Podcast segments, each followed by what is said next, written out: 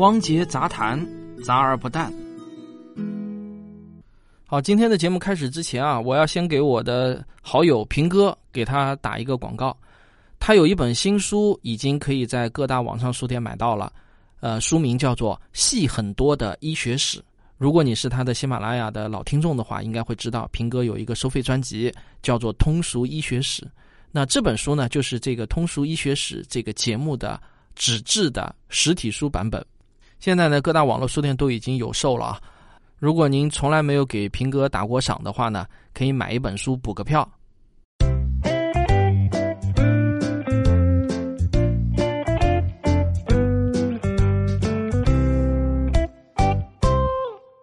上海从六月一号开始呢，已经基本恢复正常了，绝大多数的小区都已经解封了，街上的车水马龙呢又跟当初一样了。但是呢，有一个区别是啊，就是走出小区的上海市民会看到，就像雨后春笋般。有一万多座，真的不夸张啊！真的是官方宣布的，有一万多座核酸检测小亭子，它出现在了上海的大街小巷各个角落。就在我办公室楼下就有一个，我每天上班的时候都可以去免费做核酸检测，非常的方便。那目前呢，这个核酸检测啊还是自费的，这个被称作常态化核酸检测。五月三十一号的时候呢，上海市卫健委说，这个免费呢到今年的六月三十号。但是上一周呢，又宣布说免费啊，继续延长到今年的七月三十号。那怎么说呢？很有可能也就是从八月一号开始，上海市民呢就要自费做核酸检测了。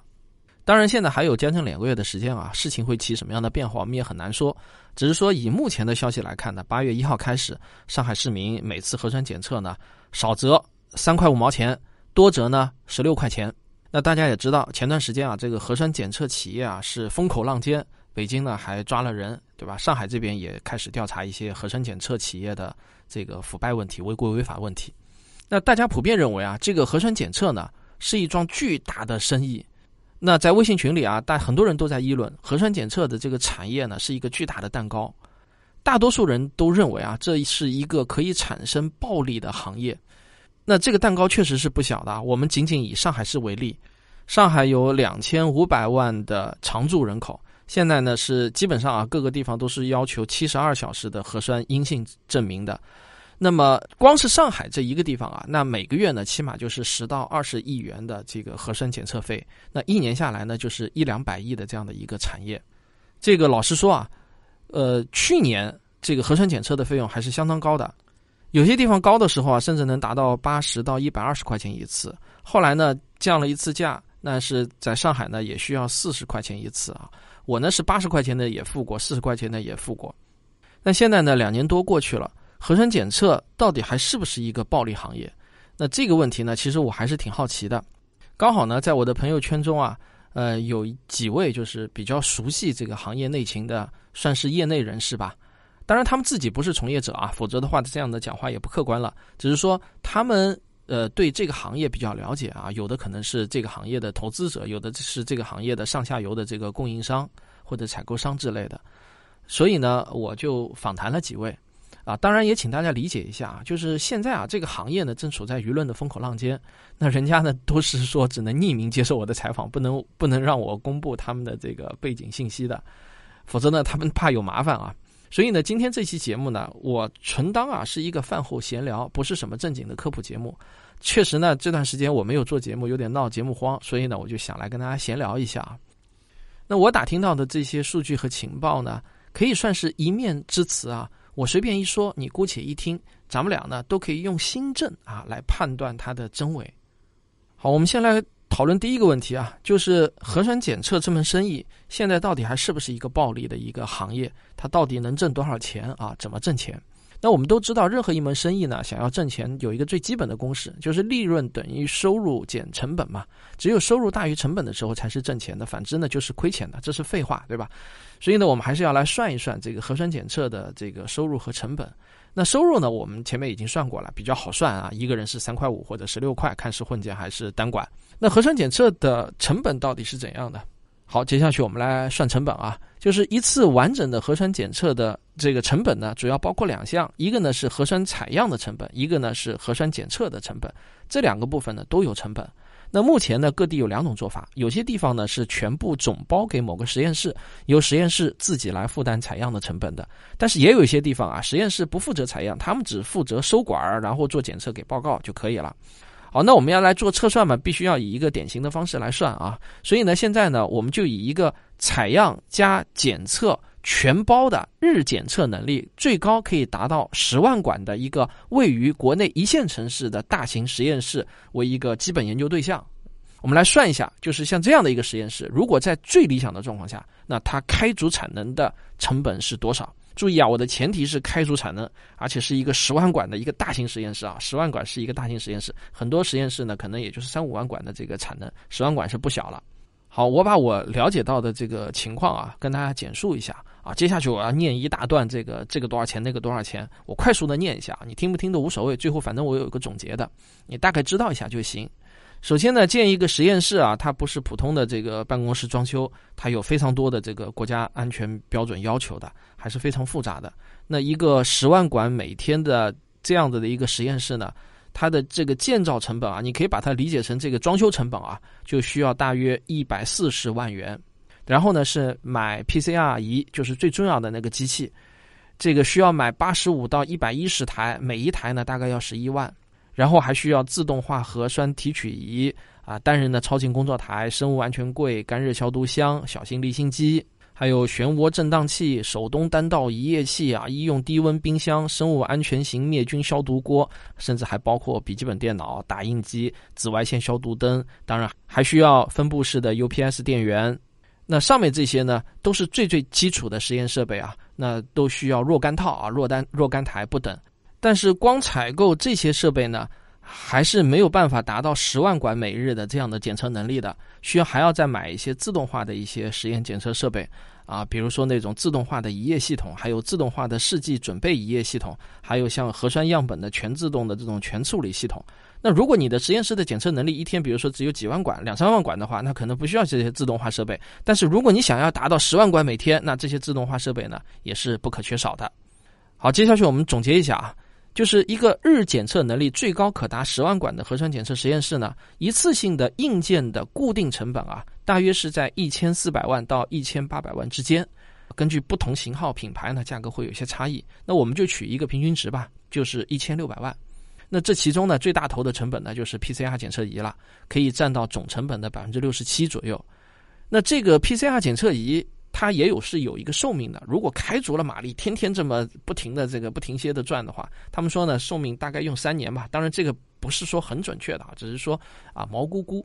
好，现在呢我们就可以做一个非常简单粗暴的理想化的假设，就是核酸检测的这门生意啊，我们还可以再开足马力干三年，那么我们就可以把硬件费用。折算成每日的成本，这样算下来呢，每日的固定资产的折旧呢，就是一千六百万除以三年一千零九十五天，约等于一点五万元。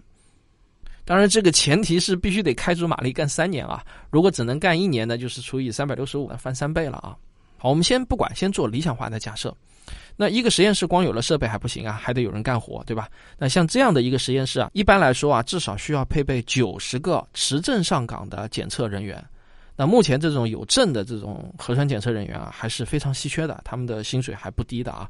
另外还要再配十个这个配合他们的这种辅助人员，就好像餐馆里头那些配菜的人。那实验员呢，现在都是每日排两到三班，反正你想要达到十万管每日的这个产能的话，那基本上就是二十四小时要加班轮转的，停不起停不下来的。那他们的工作强度呢是挺高的，而且呢还都必须是闭环管理，回不了家的，吃住呢都需要在固定场所，这个工作压力呢是相当大的。所以呢，正常人啊很难长年累月的都这么干，能坚持干半年，那必须得再休息几个月了，就跟海员一样的，一出海就是几个月。他们也是这个一干可能就是闭环管理好几个月啊。所以呢，人员流动率呢是比较高的。此外啊，除了实验室人员呢，其实还需要大量的各类这种管理啊、公关啊等等、勤杂啊这种辅助人员，还有财务啊什么的。那详细的非固定资产成本呢，我也算了一个账。这个因为是音频节目啊，不方便上表格，那我就跳过了啊，我直接把最后的这个结果给大家念一下。那假如开足马力每天检测十万管的话呢，我算下来啊，就是我和业内人士访谈以后算下来，每天的这个非固定资产的这个成本呢。大约要一百四十万，对，就是每天啊这些人力啊、设备消耗啊、耗材啊要花一百四十万。好，算到这里呢，我们就可以得出成本构成中的一个最基础的项，这一项呢是不管你怎样都逃不掉的，也就是每一管的核酸检测成本是多少呢？是大约十四块一毛五。好，请注意啊，刚才算下来这十四块一毛五是指一管，但一管里头可以包括多少人份，这个是不一定的。呃，单人单管呢，当然一管就包含一人份，对吧？但是呢，也有一些地方它可以包含五人、十人，甚至二十人，甚至三十人都是有可能的。当年武汉千万人大筛的时候呢，很多都是三十混一这样子测的。但是现在三十混一比较少了，二十混一还是很常见的。不过呢，算到这里呢，成本显然是还没有结束，因为我们接下去还有一项大头的成本没有算，就是采样员的人工成本，对吧？这是一项变化量极大的这个成本项。为什么呢？你想啊，如果单人单管的话，那一天只要采样十万人，就能达到实验室最大的产能十万管了。但如果是二十混一，那就需要采样两百万人；十混一就需要采样一百万人，对吧？所以这个十万人的采样成本和两百万人的采样成本，那差别可就大了。所以呢，我们只能算出一个极小值和极大值，就是我们把极小值设定为采样十万人，极大值呢设定采样两百万人。我们来算一下啊，到底这个采样成本到底是多少？那在采样成本计算之前呢，我做了一个基础的假设啊，这也是根据我观察到的情况。那我现在假设呢，每个核酸采样点呢配备三名工作人员，每分钟呢可以采样三个人，每一个班次呢按工作八小时来算，这样呢一个班次就可以采样一千四百四十人。那每名工作人员企业的月支出是多少呢？我也调研了一下，平均下来的话呢，大约是一点五万元，每天的成本呢就是五百元。啊，这个钱不是说工资五百块啊，是工资、社保，还有防护用品，还有各种补贴啊、餐补啊、交通啊，所有的支出加起来。就是每天呢，每个人的成本，企业的成本啊，大约是五百块钱。好，简单算下来呢，我发觉呢很有意思啊，差不多刚好就是一块钱每个人的采样成本。我还真的是了解过上海啊、杭州啊、南京啊好几个不同的采样点的情况，我问了一下啊，每个采样点呢，他们的人员配比啊、工作时间啊，还有这种班次的轮换啊，其实呢都还有挺大的差异的。但是啊，我发现很有意思的事情，就是把总的这个开销啊给它加总一下，然后再除以每天他们能采样的人数，我发现呢，最后算下来都很接近一块钱每个人这样子的一个单价，所以基本上呢就可以认为采样成本呢就是一块钱，一块钱采样一个人。好，那根据这样的一个基础假设，我算了一下啊，就是如果一个日检测能力最高可以达到十万管的一线城市的实验室，在最最理想化的情况下，它单人单管的。人均成本对于检测实验室来说啊，是十五块一毛九元。政府指导价公布的上海市十六块啊，你看政府还是很精的、很精明的，基本上就是逼近它的最理想化下的这个最低成本了。那十混一的人均成本是多少呢？我算下来是两块四毛六。二十混一的人均成本呢是一块七毛五。但是我请大家务必注意啊，刚才我算的这些成本呢，都是在最最理想化的情况下做的测算，你可以看成是一个只能无限逼近的极小值。真实世界呢，当然不会那么理想化，还会有各种各样的变数啊。比如说啊，现在常态化核酸检测才刚刚开始，那到底能维持多久呢？谁也无法预料，对吧？你常态化检测一年和检测三年，这个一次性的固定资产投资它的这个折旧成本是不一样的。一次性的固定资产呢，必须是一次性都买来的，所以它的这个折旧成本啊，按照我刚才算三年的话呢，是一般来说只会高不会低的。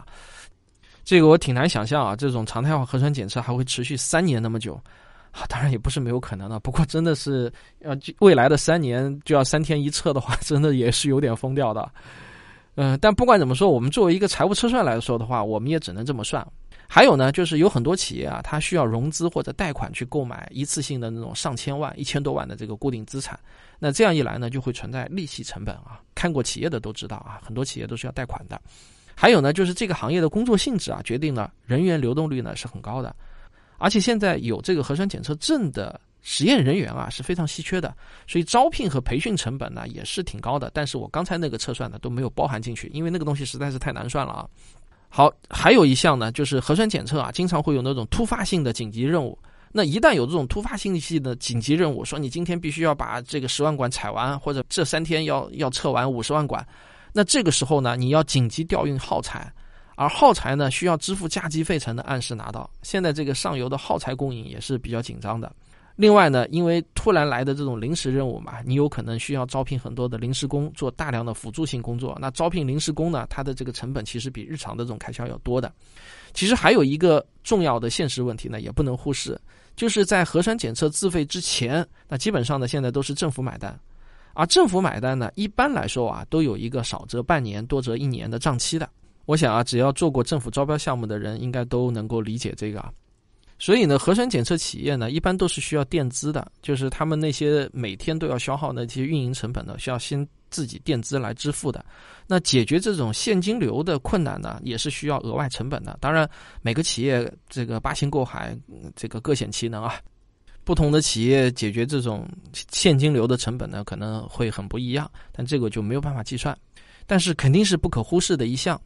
当然呢，其实业内人士啊还跟我说了很多其他会导致成本增加的因素，但是我觉得有些因素呢，它属于个别现象，没有办法放到台面上来说的。比如说贪污腐败问题，对吧？前段时间北京市卫健委的那个主任不是被抓了嘛？那这里头他就有贪污腐败的问题。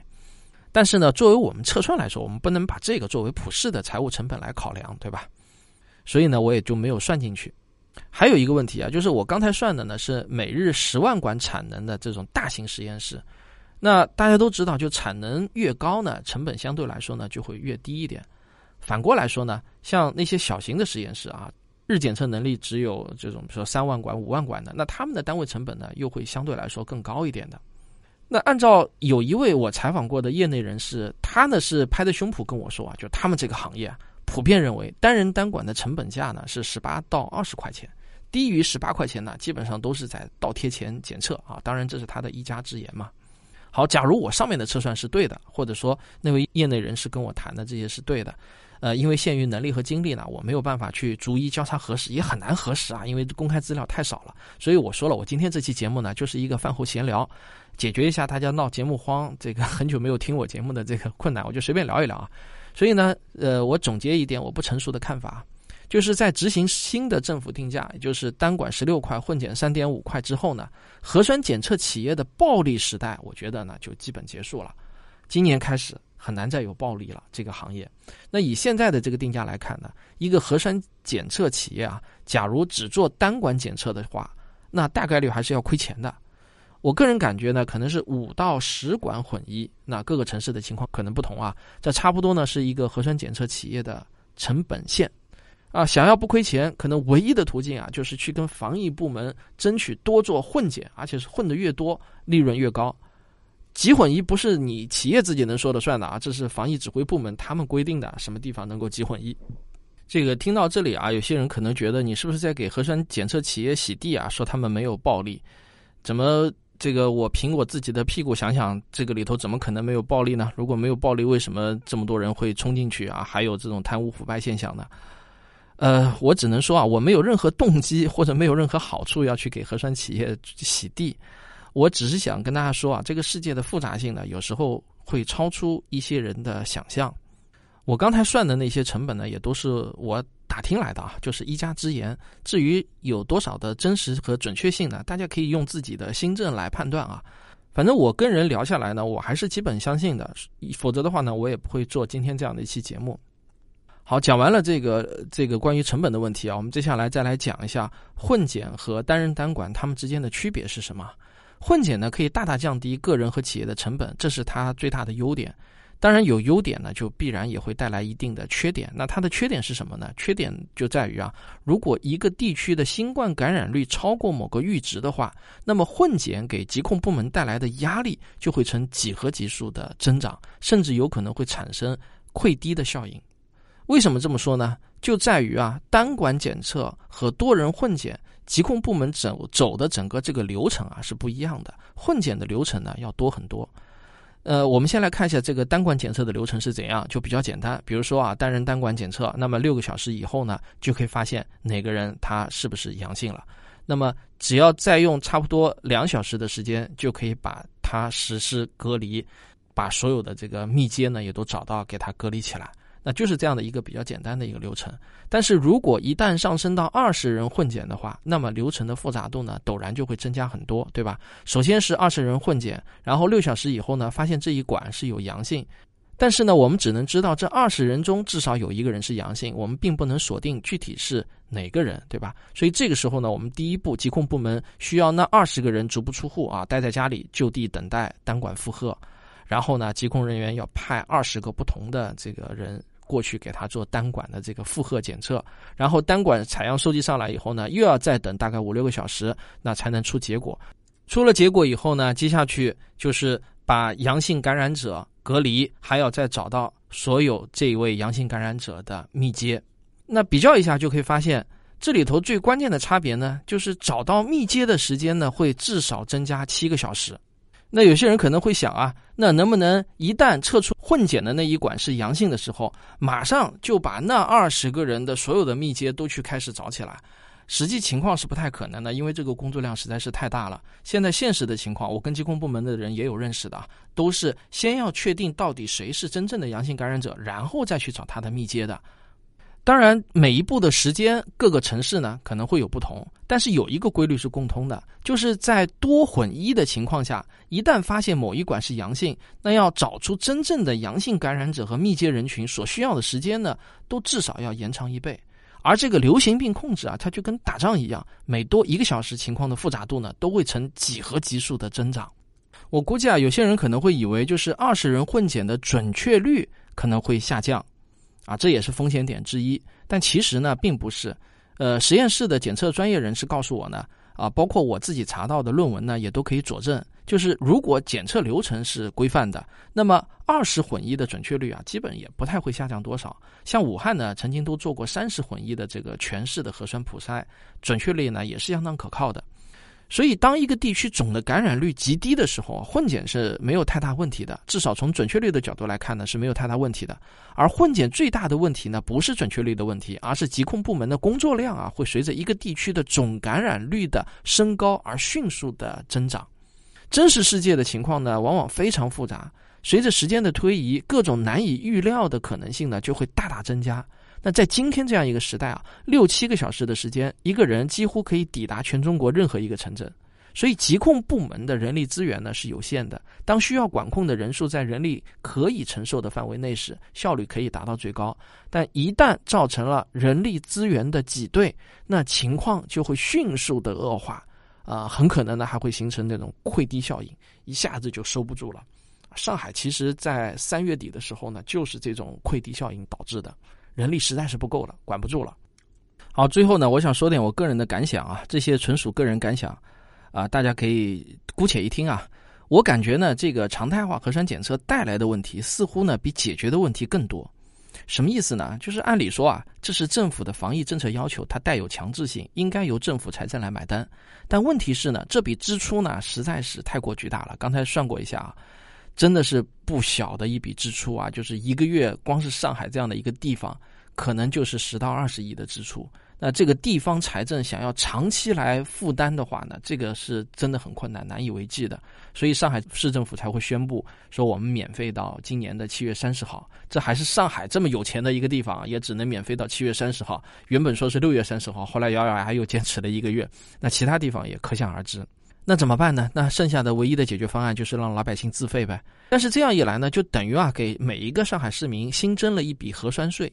讲是讲每次只要三块五毛钱，但是你算笔总账，对很多中低收入人群来说呢，这笔负担呢也是不小的。这就难免的会引发广大市民的不满。这样呢，就会促使政府啊，尽可能代表老百姓去与核酸检测企业议价，尽可能的去压低这个定价。那现在这个十六块和三点五块，我觉得肯定是政府部门就是想尽了一切办法把这个价格给它强压下来的。但是对于企业来说呢，没有企业会一直用爱发电，长期做亏本生意，对吧？人性嘛。那而且每个企业都有追求利益最大化的这个本能。那怎么办呢？那这里头呢，就有可能会滋生出各种腐败问题。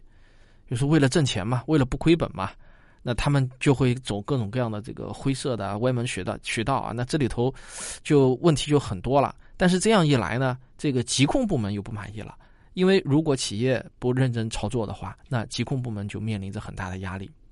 还有啊，企业为了想挣钱不亏本，那就要争取多做混检。但是混检混的越多，前面我已经分析过了，疾控部门的压力呢就会越大。所以呢，就是这样看下来啊，就是最终这个核酸检测的这个费用定在什么价格上？实际上呢，它是企业、社会和疾控这三方博弈的产物。那最终的平衡点呢，就体现在了 X 混一上。而最终这个 X 的数值啊，它直接影响着疾控部门的工作量和防疫效果。但问题是呢，我个人是觉得，不管这个 X 值取到多少，都很难让企业、社会、疾控这三方全部都同时满意的。这有点像三元悖论啊。那我觉得呢，最多只能让其中的两方满意。那不知道大家是怎么看的？欢迎理性探讨啊，不要动不动就开骂。这个世界呢，真的是很复杂。我们应该去理解这个世界的复杂性，而我觉得每个人呢，都最好能够学会去倾听别人的观点，哪怕别人的观点和你的想法不一致，或者你发现了别人的观点中有一些错误的论据，那也可以理性的指出啊，不要这个总是用一种很单一的那种二元化的，我们经常说二极管思维去考虑问题，对吧？非黑即白，非白即黑。这个世界呢，真的是很复杂的，它的复杂性远远会超过一些人的想象。那好，今天就跟大家闲聊到这里吧，我们下期再见。我的新书说出来你别不信，已经在各大网络书店全面上市。防蓝光产品到底有没有用？轻断食好不好？不吃早餐是否伤胃？这些生活中的常见问题，我都会给您详细解答。这本书不仅是一本生活指南，还是一剂免交智商税的疫苗。科学会让我们活得更明白。